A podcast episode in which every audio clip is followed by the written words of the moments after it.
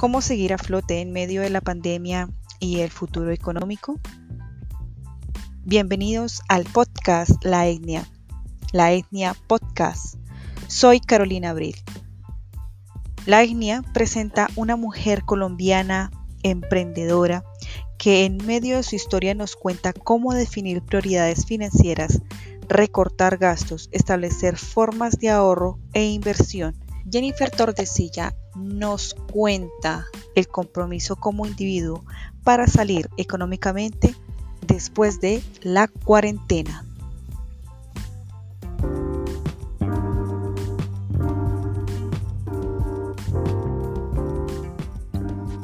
Hola, buenos días, Caro, ¿cómo estás? Muy bien. Bienvenidos a todos a este podcast, La Etnia. Eh, hoy tenemos una invitada bastante especial, una persona que conoce de finanzas personales, eh, realizadora audiovisual, emprendedora, apasionada por el arte y pues nos trae unos tipsitos bastante buenos el día de hoy, ¿verdad? Exactamente, sí, justo una fecha bastante especial porque, bueno, de esta cuarentena de casi cinco meses, entonces también eh, a superar todos esos procesos y, empezar una vida nueva y, esa, y, hace parte de ese cambio en el, en el que todos tenemos que estar sintonizados ahora. Vale, ¿qué percepción tienes ahorita después de la pospandemia? Bueno, Caro, eh, yo creo que todos hemos vivido, pero creo que eh, el tema en general nos afectó, el tema de las finanzas, el tema del crecimiento personal, el cómo enfrentar una crisis, creo que para la que ninguno estamos eh, preparados, por decirlo así.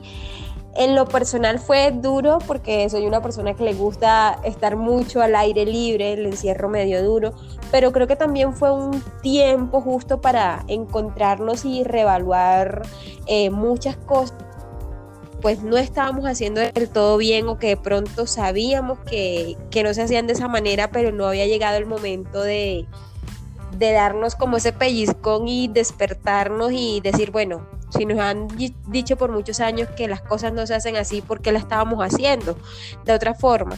Entonces, eh, ¿no? con ganas de, comerme el mundo, con ganas de ayudar mucho a la gente, con ganas de, que todos despertemos en, en, una sintonía más, más alta a la que veníamos antes de eso. Ok.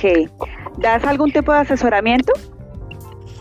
Bueno, la verdad, en, eso es algo que se dio en medio de la pandemia. Lo hacía mucho con los amigos porque siempre en los últimos dos años eh, he estado como que muy metida en el tema de las finanzas, en el tema de, buscar esas nuevas alternativas porque pues creo que esta, la juventud de hoy y, y los que nos van adelante también se han dado cuenta de que pues el tema de solo vivir de un empleo y parte de la pandemia lo, demostró. Estamos hablando de que en Colombia, eh, a diferencia del año pasado, pasamos a la, o sea, del 10% al 20% de desempleo por lo duplicamos, o sea, por el tema de la pandemia, entonces como que estaba ahí el bichito de que no hay que solamente tener un empleo, entonces como que me puse a leer, a estudiar y muchos amigos llegan a preguntarme, oye, pero ¿cómo haces para tener empleo, viajar, comer rico, vestir y, me preguntaba cuál era el secreto. Yo le decía, no, pues yo tengo eh, muy claro cuáles son mis gastos, qué es lo que necesito, cuáles son mis deudas en su momento y sobre eso yo me organizo. Entonces, es esa disciplina para tú organizarte que me, me, trajo muchos amigos y en medio de esta pandemia yo dije, bueno, si a mí me funcionó, ¿por qué no compartirlo con las demás personas? Claro que sí. Más de la mitad de los colombianos en este momento tienen muy pocas posibilidades de ahorro para su futuro y se encuentran súper estresados después de esto eh, con su situación financiera. ¿Qué les dirías? ¿Cómo, ¿Cómo empieza uno a cuadrar sus finanzas personales en medio de toda esta crisis? Bueno, hay una regla que hay que mencionar en este momento, aunque creo que, no nos aplica, sobre todo por, por la crisis que estamos viviendo, porque hay mucha gente que está sin trabajo, que está viviendo al día, pero hay algo que, que siempre lo dicen todos los gurús de las finanzas y es el tema de pagarte a ti primero. Sea, nosotros corremos para pagar el arriendo, los servicios, las deudas e incluso para irnos a comprar algo porque decimos, no, es que eso es para mí y ya con esto yo me estoy pagando. O el popular, ah, me lo voy a comprar porque para eso trabajo. No, la principal regla, y cabe mencionarla, aunque ahorita sé que es difícil aplicarlo, es el de pagarte a ti mismo tu 10% de lo que ganes, de lo que recibas, tú te pagas a ti, o sea, le estás pagando al ti y al ti del futuro, o sea, te estás pagando el futuro para esas cosas inciertas que no sabemos que puedan pasar, como por ejemplo una pandemia. Entonces, la regla principal siempre es ahorrar el 10%. O sea, si tú tienes un empleo, eh, busca la manera, si no puedes ahorrar el 10%, el 5%. O sea, trata siempre de encontrar para ahorrar. El ahorro es la base para tú empezar cualquier inversión, sobre todo en un país tan desigual como el de nosotros y con sueldos tan bajos. Hay formas muy fáciles de ahorrar, formas fáciles. Eh, mi mamá aplica una súper sencilla, que es que ella va a la tienda y le quedan las vueltas, 200, 300 pesos, 500 pesos, y ella los guarda. Tiene, ni siquiera tiene una alcancía, tiene un tarrito de monedas y ella va echando sus moneditas ahí. El problema con mi mamá es que ella ahorra, pero no invierte. Sin embargo, ella dice, ahí tenía sus ahorros ahorita con la pandemia y le, y le sirvieron de esas moneditas. En mi caso personal, ¿cómo empecé a ahorrar? Yo soy una mujer que me gusta comer demasiado, soy como mucho de, las golosinas. Y empecé, la primera tarea que hice fue empezar a ver cuánto me gastaba yo en golosinas al mes. Entonces me gastaba 30 mil pesos en golosinas, comprando eh, en el carrito, en la tienda. Y yo dije, uy, 30 mil pesos en, golosinas es mucha plata. Y aparte porque yo no lo veía, o sea, son gastos tan mínimos que tú no te das cuenta, que la papita, que la chocolatina. Entonces, ¿qué hice yo? Voy a coger 15 mil pesos y me voy a ir a una tienda donde venden al por mayor las golosinas. Y me compraba mi paquetico de galletas, mi paquetico de chocolatinas y ya de esos 30 mil que en general me gastaba comiendo, como dicen en la costa, chuchería, ya me quedaban 15 mil y los ahorraba. Eso, pues cuando uno está con, con un buen empleo, que pues tú gastas. Lo que pasa es que eh, el empleo a ti te da una burbuja de falsa estabilidad que es lo que pasó ahorita con la pandemia, que todos, no, pues en lo personal tenía mi trabajo, todo estaba bien, vino la pandemia, me quedé sin trabajo, eh, como la mayoría, porque esto nos tocó a todos. Entonces yo decía, esa misma burbuja de que, ah, no, pues me gasto hoy 10 mil pesos, pero los repongo entre comillas cuando me paguen, es lo que nos hace perder eh, ese, ese ideal de ahorrar.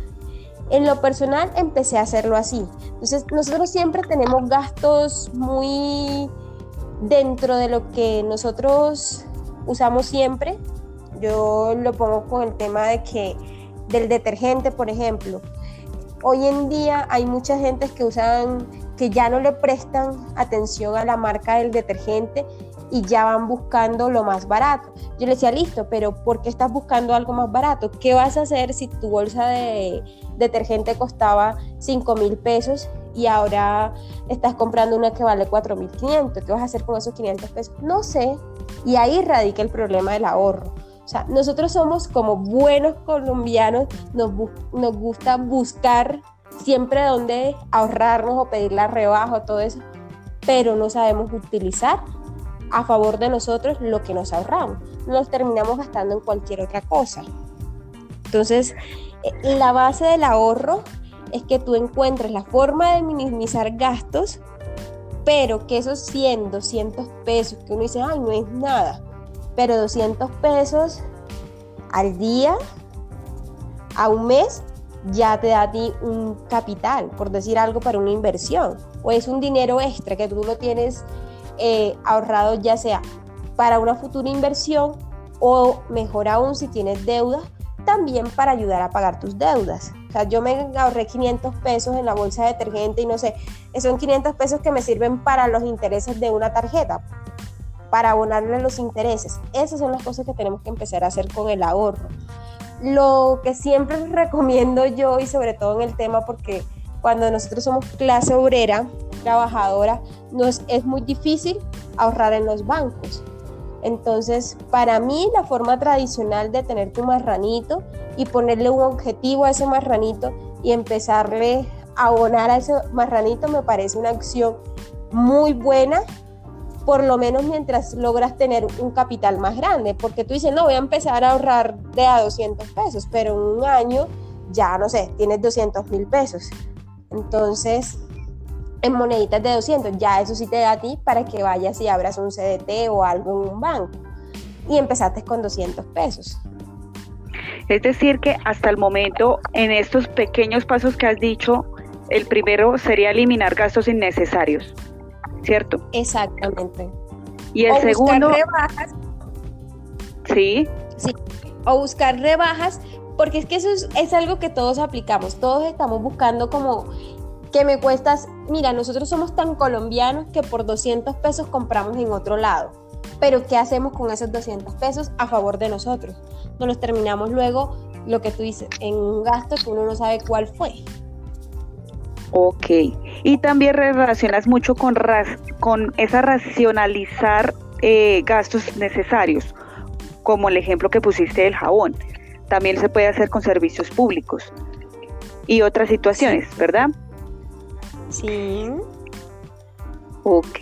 ¿Qué otro tipcito se le puede dar a una persona para que siga eh, en esa reorganización de sus deudas después de todo lo que hemos vivido? Bueno, lo importante de, todo esto es ver la importancia de las deudas. O sea, si yo tengo en este momento tres deudas, em, a veces no la más grande es la, uno tiene el, error por lo general y, pasa por falta de educación financiera, que uno cree que la deuda más grande es la que yo tengo que pagar y es a la que más le tengo que meter porque esa es la más grande. Y nos olvidamos de leer los números pequeñitos. Entonces, cuando está el tema de las deudas, era lo que yo te decía, yo he trabajado en temas de, de, tarjetas y de todo eso, y yo he visto gente, o sea, tarjetas donde están pagando 300 pesos de interés, no sé, a 35 cuotas en el tema cuando la gente hace muchas refinanciaciones suele pasar eso. Entonces, cuando yo le digo que 500 pesos no te sirven a ti para pagar el interés de una tarjeta, es porque realmente pasa. El consejo que siempre le doy a la gente es, bueno, vamos a, ver qué es lo que tú debes, vamos a buscar cuántas cuotas debes, qué está pasando. Eh, con lo que tú estás pagando, para dónde se está yendo tu dinero. Y muchas veces la gente está pagando el doble de lo que son en intereses, de lo que es realmente la deuda del producto que compró. Entonces, lo primero, lo primero es conocernos, o sea, es, es decir, bueno, yo tengo una deuda, tengo unos gastos, mi sueldo me alcanza para cubrir eso. Lo, la respuesta tristemente suele decir no. Entonces vamos a priorizar. Ahí es donde empezamos con lo que te digo con el estudio, bueno, listo, yo, me, yo compro tal detergente, pero si hay un detergente que me cuesta menos, ¿por qué no comprar eso si el, el resultado va a ser el mismo? Cuando yo soy consciente de mis gastos, de lo que necesito y de lo que debo, yo puedo empezar a generar un plan para empezar a pagar esas deudas. Entonces la invitación, la invitación a los que estamos ahorita eh, en este proceso de, salir de esta pandemia es ver qué tienes, qué necesitas y qué te hace falta. Entonces, ya sabiendo qué te hace falta, tú dices, bueno, necesito encontrar otra fuente de ingreso y te vas a ver con la obligación, a lo que tú eres consciente de eso, te vas a ver con la obligación de buscarla, o sea, de decir, no me alcanza con esto o reduzco gastos porque ya no puedo más o busco una manera de generar nuevos ingresos. Entonces ese es como la, el paréntesis en, este momento de la situación, ¿no? Entonces, o reducimos gastos en estos momentos o buscamos otras opciones de ingreso. ¿Cuál te queda dependiendo de tu situación? ¿Cuál te queda más fácil abordar? Es decir, que en tercer paso tendríamos que reorganizar nuestras deudas, hablar con los bancos si tenemos deudas en bancos o con las personas a quienes le debemos el dinero. Y como cuarto paso, estás proponiendo que generen ingresos o otro tipo de ingresos para eh, tener un bienestar equilibrado financiero, ¿verdad? Exactamente. O que reduzcan gastos también es importante. Ok, en esta generación de ingresos, ¿qué propones? Una persona que no tenga ahorita unos ingresos de un empleo, por ejemplo.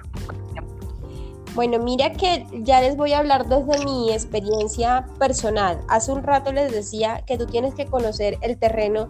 Todo empieza, o sea, desde saber cómo abordar los problemas es conocer el terreno donde estás. Entonces yo, le, yo les decía, si yo conozco y sé lo que necesito y sé el entorno en el que me estoy moviendo, yo puedo encontrar la solución a mis problemas, aunque sean los más, los, los, o sea, aunque uno los vea oscuros, que no, que no hay por dónde, sí se encuentra. En mi caso personal, pues tenía mi empleo, eh, tenía ahorros afortunadamente, entonces tenía ahorros, pero llega un punto en que yo decía, no sabemos cuándo va a terminar la cuarentena, me estoy quedando sin ahorros y, y pues cuando uno también está acostumbrado a no quedarse quieto, entonces yo decía, no, ya no puedo por el encierro, tengo que hacer algo. Y, ya sentía que los ahorros no, no me iban a hacer a soportar todo lo que estaba pasando. Yo dije, bueno, estamos encerrados en medio de la cuarentena que estaban dejando hacer comidas. Las comidas y el sector de la salud nunca se cerraron.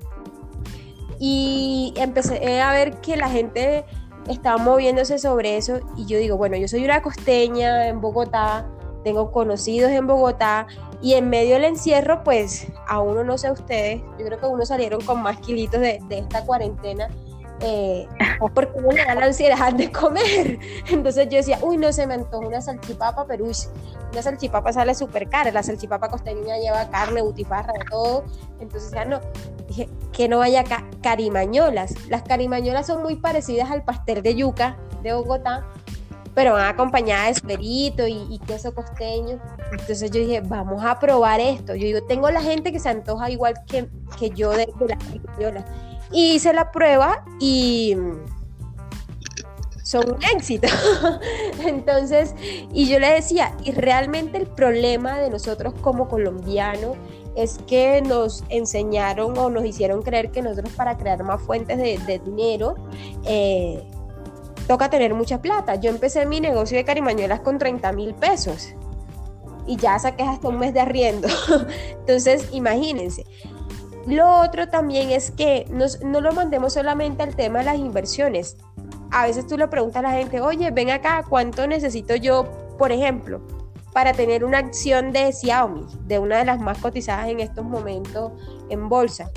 La gente me dice, no, un millón, tres millones. No, con tres mil pesos ya tú puedes entrar a cotizar en ese tipo de acciones. Entonces, nos falta conocernos mucho, leer un poquito más, buscar otras alternativas. Eso lo sé yo porque siempre estoy como buscando otras opciones. Y esa es la invitación que yo le hago a la gente. O sea, imagínate que tú con tres mil pesos puedas decir, uy, ya yo, literal, eres accionista de, de Xiaomi así empieza también con las, con las cosas pequeñas. Entonces, siempre está en buscar qué le puedo ofrecer yo a las demás personas que no me salga tan caro para iniciar y qué está necesitando en estos momentos la gente. ¿Qué está necesitando? ¿Qué está buscando? ¿Qué le puedo ofrecer yo?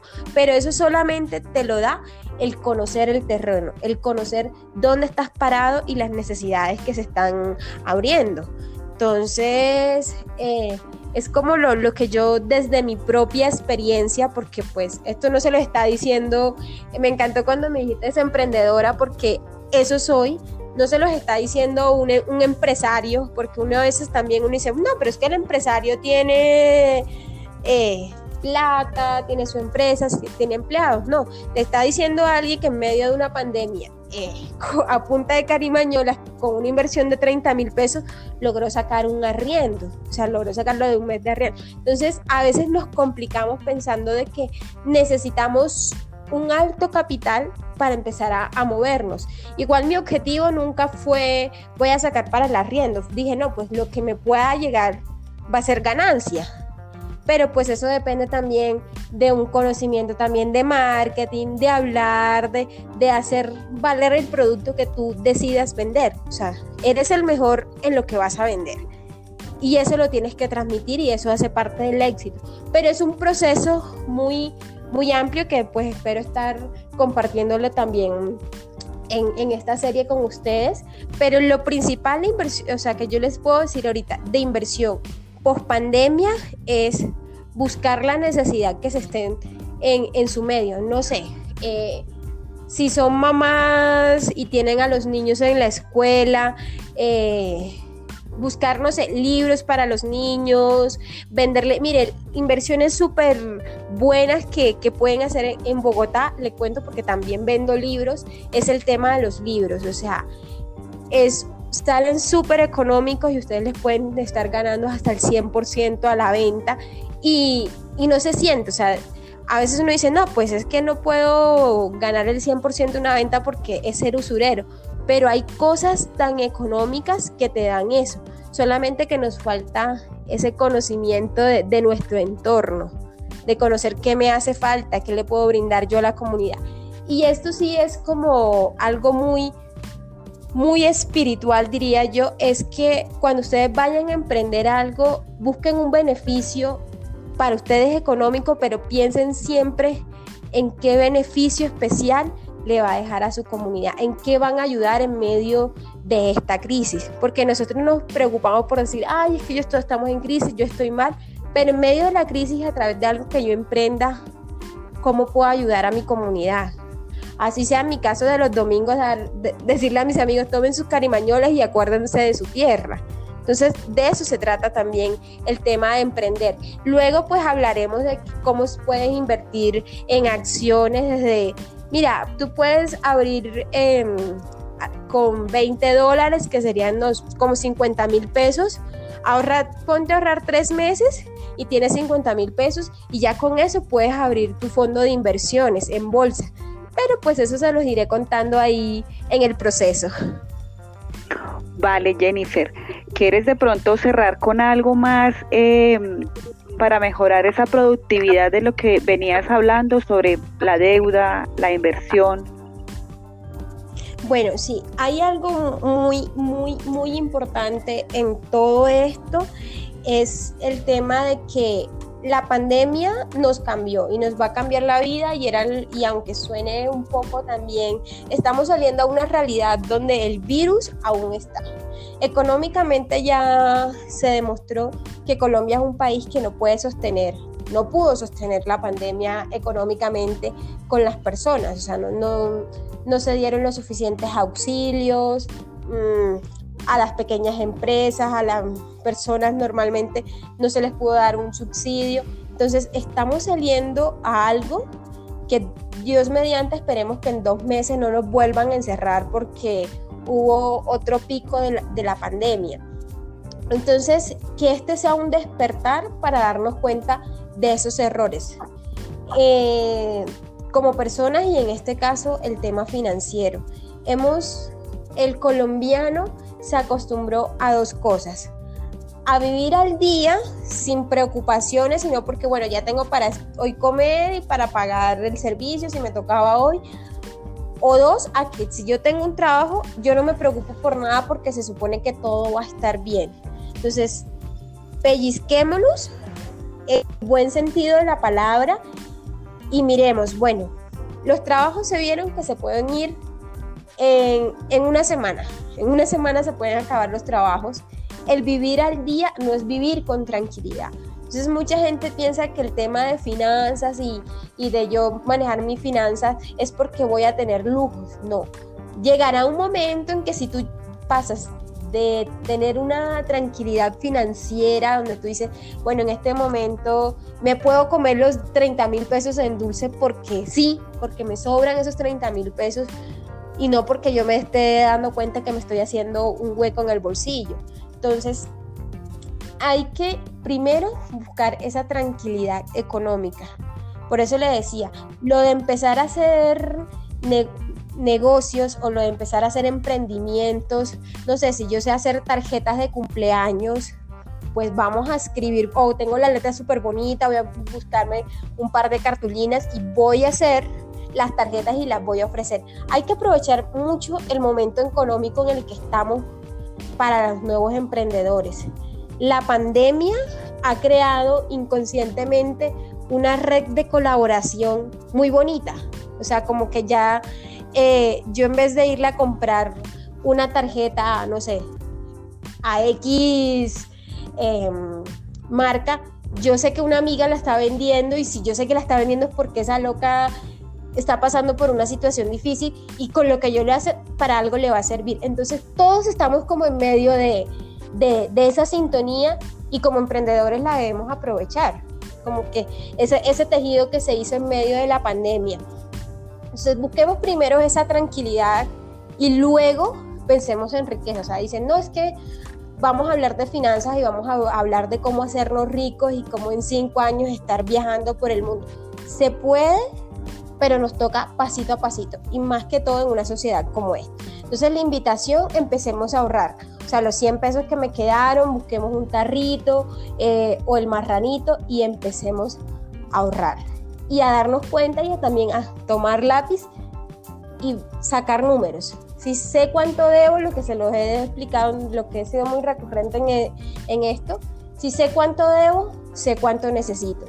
Y si necesito más de lo que estoy ganando o lo que estoy recibiendo, o emprendemos o reducimos gastos. Esos son los dos caminos que, les dejo ahí en el, en el en medio de esto.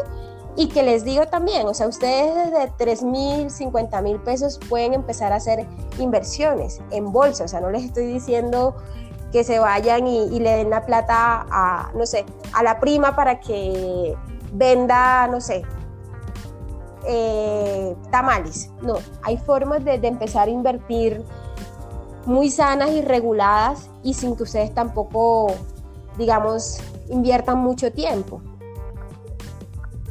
Entiendo, Jennifer. De todas maneras, este espacio ha sido bastante participativo por ti. Agradezco que hayas acogido mi llamado a, exhortar pues a las demás personas a que, a que sigan esos pasitos como tú los acabas de decir y que empiecen a hacer algo productivo en sus finanzas para que nuevamente a futuro, si nos llega nuevamente una pandemia o que otra cosa extraordinaria pasa en el mundo, pues que tampoco nos coja con las manos totalmente libres, sin dinero y sin nada. Exactamente. Sí, igual eh, ahí sí voy a traer al tema una, frase muy, muy colombiana en el tema de que al marrano lo capan dos veces. Entonces, que ahorita estemos atravesando esta, situación es normal, es válido, no estamos preparados, pero pues ya sabemos que puede pasar. Dios mediante no vuelva a pasar, pero ya podemos estar preparados. Eh, nos toca recuperarnos primero de esto, pero tener presente que, que estas cosas pueden pasar y que hay que prepararse. Claro que sí, Jennifer. ¿Quieres de pronto acotar algo más? o lo dejamos en este instante así, igual vamos a tener más adelante Jennifer para rato, ¿no? Sí, claro, eh, no, pues nada, los invito a, seguirme en redes sociales como Jennifer con Y de Yuca, Tordesilla.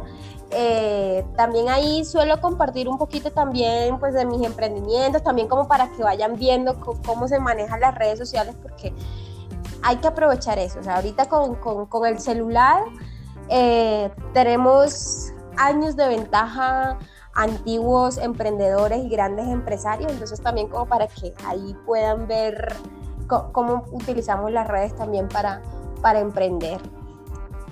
Claro es que sí. Bueno, Jennifer, muchísimas gracias por tu intervención. Agradezco todos tus tipsitos. Voy a poner en práctica algunos que de pronto no los estaba haciendo. Igual estaremos en, nuevamente conectados contigo más adelante con otro tema. Sí, señorita. Entonces, nada, la idea es seguirnos ayudando en, medio de, este renacer y, aprendiendo de los errores y, mejorando. Y lo que le digo, la invitación a los que quieran emprender, no solamente piensen en, temas, el tema económico monetario, sino piensen también en lo que van a dejar a la sociedad, en algo bonito que lleno de amor que se necesita en estos momentos de, de resurgir de las cenizas en las que estamos. Creo que para completar sería saber aprovechar las oportunidades que son bastante fundamentales ahora, ¿no? Exactamente. Bueno, Jennifer, muchísimas gracias. Nuevamente recuérdanos tus redes sociales. Bueno, Caro, gracias a ti por la invitación, a las personas que me escuchen. En redes sociales, Jennifer, con Y de Yuca, Tordecilla. Eh, me encuentran en Facebook, Instagram, eh, TikTok también lo estoy utilizando, Twitter, entonces en todas las redes como Jennifer Tordesilla. Bueno, Jennifer, muchas gracias. Que tengas un feliz día. Vale, un abrazo a todos, bendiciones.